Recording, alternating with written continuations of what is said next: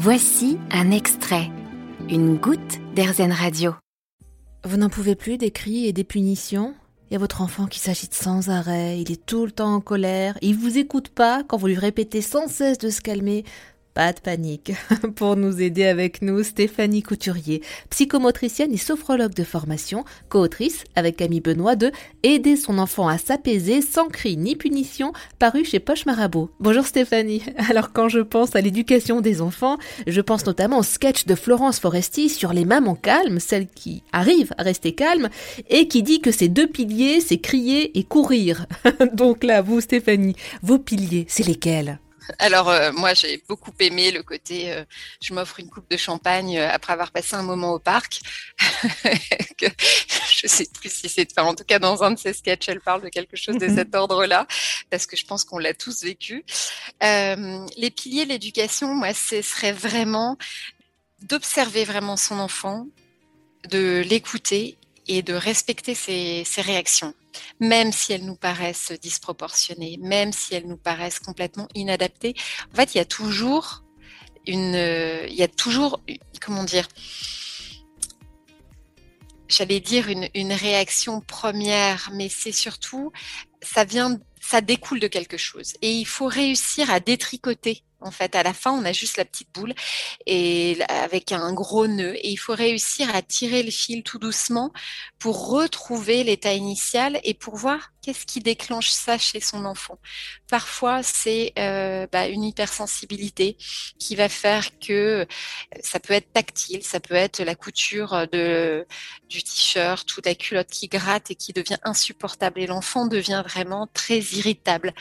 Parfois, ça peut être, eh ben, l'enfant a la veille une dispute des parents et depuis se sent en insécurité et ça ne va pas. Ça peut être une dispute avec euh, des copains en classe. Enfin, en fait, il y a souvent une origine euh, aux réactions émotionnelles de nos enfants.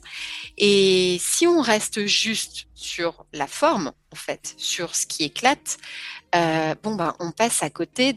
On peut pas aider son enfant si on reste juste sur la forme et qu'on s'occupe juste de la crise, on va dire.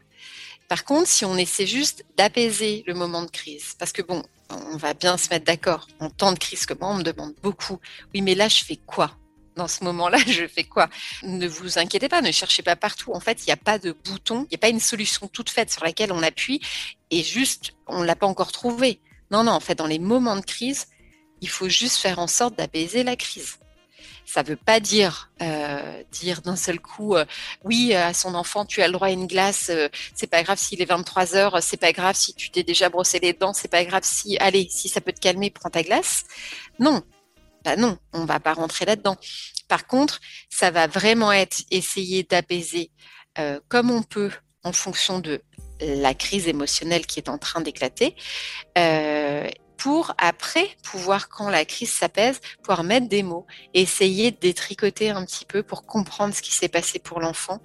Et puis surtout, c'est euh, en fait, on vient, on vient apaiser les crises quelque part, on vient faire en sorte que les crises arrivent de moins en moins, en tout cas voilà, moins fréquemment, quand on réussit à travailler les émotions entre les crises faut vraiment y consacrer du temps euh, quand ça va bien. Et nous, on, peut avoir tendance à, quand ça va bien, bah, juste vivre le moment, ça va bien. Donc, euh, on fait rien de particulier.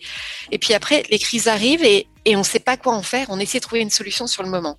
Mais il faut vraiment investir. C'est comme quand on veut être performant lors d'une course, on doit s'entraîner on doit voilà faire euh, aller courir, faire de, du renforcement musculaire, faire des assouplissements pour être vraiment performant lors d'une course. Bon bah quelque part, c'est un peu pareil. Si on a envie d'apaiser ses émotions, on va dire tous les débordements émotionnels, il faut réussir à travailler les émotions quand ça va bien.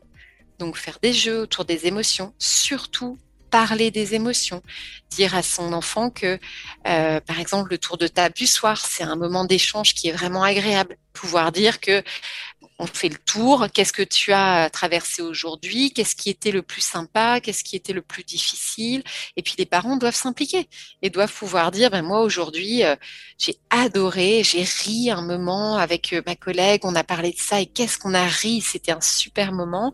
Et puis à un autre moment, ben je il s'est passé ça dans mon travail et euh, ça m'a mise en colère. Et puis d'essayer un peu aussi de de dire pourquoi ça nous a mis en colère. Par exemple, je me suis mise en colère parce que j'ai eu l'impression euh, que j'étais pas à la hauteur.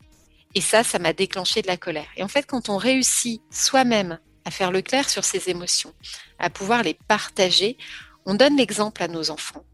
Et ça leur donne des outils, ça leur donne vraiment des clés pour détricoter bien avant, en fait, quand ils sentent que les émotions un peu arrivent et parfois les dépassent, ils peuvent se dire ah c'est comme maman ou c'est comme papa ou c'est comme ma sœur. Il a déjà entendu parler de ça. Il s'aperçoit que lui aussi ça lui arrive et il sait que ça va être passager. Justement, vous parlez de l'enfant qui déborde, mais si moi je déborde, parce que ça fait trois fois que je demande à mon fils de mettre ses baskets, qu'il est déjà 8h20 et donc qu'on devrait déjà être à l'école maternelle, comment je fais pour rester calme et ne pas crier? Parce que, quand même, crier Stéphanie, ça fait du bien parfois. Ah bah crier, ça décharge. c'est, euh, ça permet vraiment de faire sortir la tension, mais bon, ça nous permet aussi, de, quand on crie, de nous garder, de nous maintenir en état d'alerte et en état de tension musculaire. C'est à la fois ça décharge et à la fois ça maintient euh, aussi la tension. Ça, c'est un grand, grand classique. Le départ euh, qui ne part pas? voilà. que ce soit le manteau, les chaussures euh, ou euh, le sac à aller chercher à la dernière minute, c'est vraiment le grand classique. Idéalement, quand on sait que ça peut être un problème, on essaie toujours d'en parler en amont et de dire, bon, demain matin, qu'est-ce qu'on peut faire pour partir facilement? Parce qu'on sait qu'à telle heure, on doit être parti. Donc, qu'est-ce qu'on peut faire? Et on essaie de mettre son enfant vraiment dans une coopération et euh, de dire, bah, toi, par exemple, tu penseras à quoi? Et donc, il y a des enfants qui vont dire, bah, mettre une alerte dix minutes avant. OK, donc ça, je le note et puis on le fait. Donc, euh, je prends mon téléphone, je vais faire sonner mon téléphone à telle heure demain. Euh, qu'est-ce qu'on pourrait faire d'autre? L'enfant donne des solutions un petit peu et on peut aussi en proposer quand on sent que c'est important, se dire que bah, peut-être qu'on pourrait déjà tout préparer devant la porte. On ouvre les chaussures, on écarte bien, euh, on la languette, euh, on défait les lacets, comme ça il n'y a plus qu'à glisser ses pieds dedans et hop on va vite et on prépare tout dans l'entrée. On peut nous aussi quand on voilà quand on sait que c'est une difficulté tout préparer pour faciliter la transition. Et puis au moment le lendemain où c'est le moment de partir, eh ben voilà, ça sonne dix minutes avant pour prévenir. Ah, ça sonne, tu te souviens? Bon bah, j'espère qu'aujourd'hui on va réussir à partir à l'heure. Hein. Et puis enchaîner un petit peu. Et si on sent que c'est difficile, que l'enfant est encore dans cette retenue, dire ah mince, malgré tout ce qu'on a mis en place, ça reste difficile.